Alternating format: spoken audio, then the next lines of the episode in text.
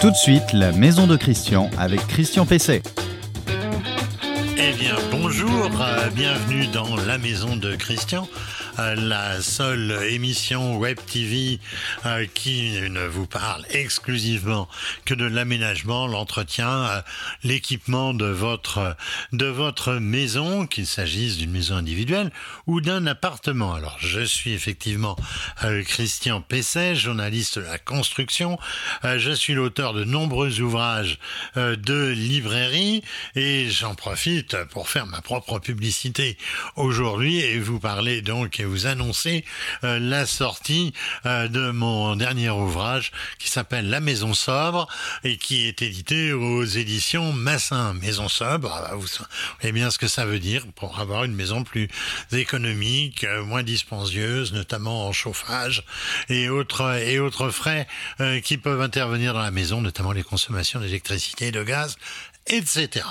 Alors vous retrouverez en tout cas cette émission euh, comme chaque semaine euh, dans le site euh, renoinfomaison.com. C'est là d'ailleurs que vous pouvez poser vos questions sur la page Facebook dédiée, sur LinkedIn, un réseau un peu plus professionnel, et sur la plupart des plateformes de podcast et désormais sur une chaîne YouTube qui est spécifique à l'émission.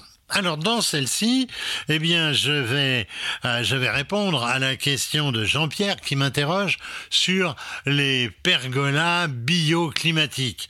Euh, il me demande les avantages, inconvénients, euh, les éventuelles autorisations nécessaires et savoir si c'est taxable. Vous verrez que malheureusement ça l'est, mais je réserve les réponses pour dans quelques instants. Alors mon coup de cœur, mon coup de cœur produit bien aujourd'hui, euh, c'est une nouvelle technologie, euh, une nouvelle technologie solaire euh, pour les volets battants ou, ou, coulissants. Vous allez voir, c'est assez, c'est assez intéressant. Mais tout de suite, je vais vous parler de la possible interdiction des chaudières gaz. Alors le, sujet du jour, c'est éventuellement la question euh, des menaces d'interdiction des chaudières gaz euh, en rénovation. Alors depuis depuis des mois, euh, vous entendez parler de la menace d'interdiction donc des chaudières gaz. c'est déjà fait dans le neuf, mais qu'en est-il dans le logement, dans le logement ancien? Alors il y a en France près de 10 millions de chaudières gaz qui sont installées et 500 000 environ sont remplacées euh, chaque euh, année. Alors après euh, s'être attaqué aux chaudières fuel, les pouvoirs publics visent maintenant celles qui fonctionnent au gaz. Alors en fait, ce n'est pas spécifiquement le combustible qui est visé, mais le taux d'émission carboné et donc de gaz à effet de serre euh, des combustibles fossiles euh, qui est aujourd'hui donc dans le collimateur si j'ose dire. Alors les fabricants en sont évidemment conscients depuis longtemps et il faut dire que de vrais progrès euh, ont été accomplis depuis au moins une dizaine d'années voire plus avec notamment les chaudières à condensation, les chaudières THPE très haute performance énergétique permettent un gain de, euh, sur la consommation de gaz d'environ 30%. Euh, la première des solutions, eh bien, euh, pour baisser les émissions, est évidemment de réduire la consommation euh, de combustible et chaque de, de chaque appareil que vous pouvez avoir dans votre maison et surtout, donc évidemment, des, des chaudières, des chaudières gaz. Alors, pour cela, eh bien, c'est essentiellement notre aptitude à moins consommer d'énergie qui est évidemment en cause. Alors les solutions, elles, existent. Eh bien, c'est d'abord d'isoler correctement euh, sa, maison, et ensuite, c'est de gérer au mieux euh, sa consommation, avec quoi? Eh Bien, avec notamment euh, l'installation d'une sonde extérieure, c'est très important, avec un thermostat programmable, si possible aujourd'hui connecté, des robinets thermostatiques à l'intérieur. On, avance le chiffre là aussi de 30 à 40% de gains d'économie donc de gaz et donc fatalement d'émissions de gaz à effet de serre. Une autre option pour réduire l'exploitation et l'utilisation de gaz fossiles consiste à se tourner vers le gaz vert, le biogaz, un gaz qui est issu des déchets végétaux agricoles ou des déchets végétaux de la maison qui peuvent aussi être récupérés ou des industries alimentaires et notamment de la, restauration. Les spécialistes considèrent que le biogaz, euh, eh bien, il, euh, émet dix fois moins de CO2 euh, que le gaz fossile pour les mêmes usages, notamment évidemment le chauffage.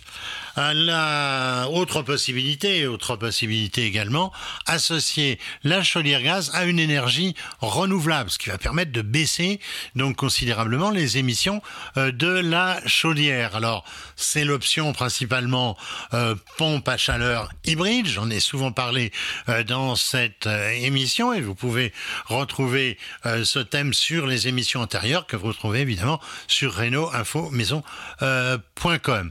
Alors c'est une solution qui permet l'exploitation optimale de deux sources euh, de deux sources d'énergie. Alors dans cette configuration, eh bien la chaudière gaz euh, resterait acceptée euh, par les pouvoirs publics et même, ce qui est le cas aujourd'hui, accessible aux aides à la rénovation énergétique. Alors les apports de l'énergie solaire sont aussi à prendre en compte, notamment pour l'eau chaude sanitaire, c'est le fameux chauffe-eau solaire solaire. Les solutions, on le voit, restent possibles pour maintenir la chaudière gaz dans le panel des moyens euh, de chauffage euh, compatibles avec la décarbonation euh, voulue de façon légitime par les pouvoirs publics, par le gouvernement. Reste maintenant tout de même à examiner quelles seraient les conséquences d'une interdiction drastique et autoritaire des chaudières gaz et leur remplacement par un chauffage électrique, en particulier par la PAC, la pompe à chaleur, parce que ça utilise évidemment euh, de l'électricité. Alors j'ai évoqué tout à l'heure euh, le remplacement euh, de 500 000 chaudières annuellement et de plusieurs dizaines de millions d'entre elles si donc on devait prendre cette mesure d'interdiction. eh bien évidemment en le remplaçant, en les remplaçant par une PAC, hein, euh, eh bien, évidemment, ça, ça n'apparaît pas du tout réaliste parce que ça ferait bondir la, la consommation euh, d'électricité alors que l'on sait la situation actuelle de notre parc nucléaire et la vision d'EPR à, à 5, 10 ans ou euh, voire euh, voire plus. La, la, on, peut considérer que la généralisation de la PAC excellent matériel euh, au demeurant, eh bien entraînerait des pics euh, de consommation euh, qui risqueraient de nous conduire aux ruptures qu'on a craint cet, cet hiver. Alors s'il s'agit de produire de l'électricité par du gaz, voire par du charbon, on pourrait se demander quel serait l'intérêt euh, écologique. Alors je signalerai au passage la question aussi euh, de l'entretien des packs, de l'entretien euh, des pompes à chaleur, plus complexe que celui des chaudières, auquel la filière de la maintenance n'est pas prête immédiatement à traiter une croissance massive et rapide du parc de euh, pompes à chaleur. Mais il faut aussi euh, parler euh, des conséquences humaines et économiques qui seraient celles d'une interruption drastique de la chaudière gaz passer du jour au lendemain de la chaudière gaz euh, à la PAC, eh bien, euh, ça, ça voudrait dire euh, donc changer radicalement de technologie. C'est pas du tout la même chose de construire une PAC et de construire une, une chaudière gaz en considérant les, les modifications technologiques que cela importerait, que cela apporterait, sans compter bien sûr la nécessité de former des techniciens des hommes pour la fabrication, euh, mais aussi pour la maintenance.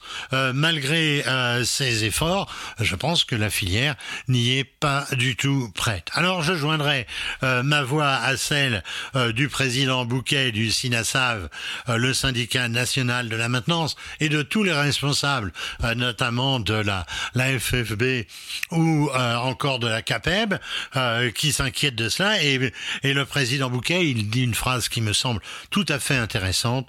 Prenez, ah ben, il l'adresse à la, première ministre. Hein. Il a fait une lettre ouverte. Euh, qu'est-ce qu'il dit? Il dit Madame la Première ministre, prenez le temps de nous écouter euh, pour vous permettre de prendre les bonnes décisions. Je crois vraiment qu'il y a là un enjeu national. Euh, ne, ne, jetons pas aux orties la, la chaudière gaz. Je pense qu'elle a encore de beaux jours à nous réserver. Votre question à Christian Pesset. Alors la question, euh, elle est celle de Jean-Pierre. Euh, Jean-Pierre, il me dit, nous avons une véranda qui est à remplacer. Euh, le vérandaliste, on pourrait dire aussi le pergolatiste, je ne sais pas. Bien sûr, c'est souvent le même le même métier. nous propose de la changer, de la remplacer par une pergola bioclimatique. Qu'est-ce que c'est exactement? Quels sont les avantages et inconvénients? Faut-il une autorisation? Est-ce Alors, je rappellerai euh, pour commencer euh, ce qu'est une pergola euh, bioclimatique. C'est simplement une pergola une pergola, vous savez, ce sont généralement des madriers qui laissent passer le jour euh, et la lumière. Il y en a aussi de métalliques, euh, évidemment. Euh, et donc c'est simplement une pergola qui est dotée d'un toit, mais en, lame orientable.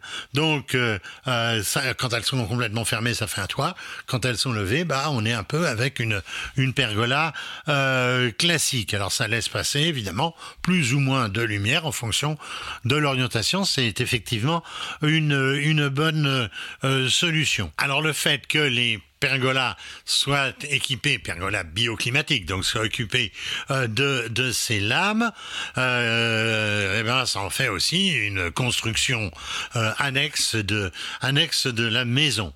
Alors on peut considérer euh, qu'une telle construction, si elle est accolée à la maison, constitue une extension. Alors vous savez les extensions jusqu'à 20 mètres carrés dans les régions, dans les dans les villes ou villages qui n'ont pas de PLU euh, il y a juste besoin d'une autorisation de travaux euh, et c'est extensible à 40 mètres carrés si la ville euh, possède un PLU, ce qui est le cas de toutes les grosses agglomérations. aujourd'hui. Alors là, il y a juste besoin d'une déclaration de travaux. Au-dessus, eh bien, il faut évidemment un permis de construire, ce qui est quand même un peu plus compliqué. Et si la pergola euh, ajouté à la surface de la maison, euh, si l'ensemble fait plus de 150 mètres carrés, euh, eh bien, il faut le recours à un architecte et bien sûr, euh, naturellement, un permis euh, de construire. Alors, il faut noter que fiscalement, toute construction qui appelle autorisation administrative, donc c'est le cas puisqu'il y a au minimum une déclaration de travaux, voire un permis de construire, eh bien, elle est assujettie à la taxe, à la taxe d'aménagement, euh, sauf si elle fait, moins d'un mètre 80 euh, de hauteur, ce qui est rarement le cas des pergolas, sauf peut-être euh, si vous avez des schtroumpfs chez vous. Mais euh, en général, elle fait plus d'un mètre 80, donc il va falloir payer cette taxe d'aménagement alors, alors là, écoutez-moi bien parce que c'est toujours un calcul tout à fait extraordinaire. Là, il y a une valeur forfaitaire du mètre carré. Ça change tous les ans. Euh, donc c'est euh, la valeur forfaitaire de la taxe d'aménagement. Elle est en 2023 de 886 euros pour l'ensemble de la France, sauf la région parisienne où elle est de 1004 euros je vous rassure tout de suite, vous n'allez pas avoir à payer ce montant qui est quand même assez important. Pour, euh, connaître le montant que vous devez payer, alors il y a d'autres paramètres. C'est euh, le, euh, le département, c'est la, la commune également et la région. Évidemment, ça serait trop simple si c'était la même chose partout. Alors pour connaître le montant que vous devez payer, c'est presque l'âge du capitaine, hein. euh, il faut multiplier le montant, donc le montant de la valeur forfaitaire, par la surface, puis appliquer le taux fixé par la commune entre 1 et 5% euh, majoré de celui du département, c'est généralement plafonné à 2,5%, et de la région euh, qui est là de environ 1%. Comme aurait dit quelqu'un, non pas à vos cassettes, mais à vos calculettes. Le coup de cœur produit de Christian Pesset. Alors mon coup de cœur euh, aujourd'hui, il est pour une nouvelle technologie, euh, une nouvelle technologie euh, développée par la marque française Sotoferm, qui évidemment son nom l'indique un peu, qui est spécialisée notamment dans les volets. Alors c'est une technologie française qui s'appelle Lumis, L-U-M-I-S, qui est étendue sur un grand nombre des modèles de la gamme de ce fabricant pour les modèles battant euh, et coulissant. Battant et coulissant, euh, c'est euh, quand même bon de le préciser. Alors une solution qui est à mes yeux très intéressante, qui comprend des panneaux solaires, mais qui sont intégrés au volet lui-même. je me demande pourquoi on n'y a pas pensé plus tôt. Alors le capteur emmagasine l'énergie solaire et il la restitue bah, sous forme d'électricité, tout simplement pour pour alimenter la motorisation de ces volets. Or, le stockage d'électricité, il est quand même euh, très suffisant puisqu'il permet 30 cycles euh, de fonctionnement et ce qui correspond à 15 jours de nuit. C'est rare qu'il fasse 15 jours de nuit, en tout cas, en tout cas sous nos, sous nos latitudes. Alors, euh, cette motorisation, elle est proposée, donc je le disais, à pas mal de volets de la gamme, notamment les volets à lame verticale et horizontale en bois, en PVC, en alu ou mixte, alu euh, et bois, avec ou sans bâti, euh, ce qui veut dire pour le neuf comme pour la rénovation.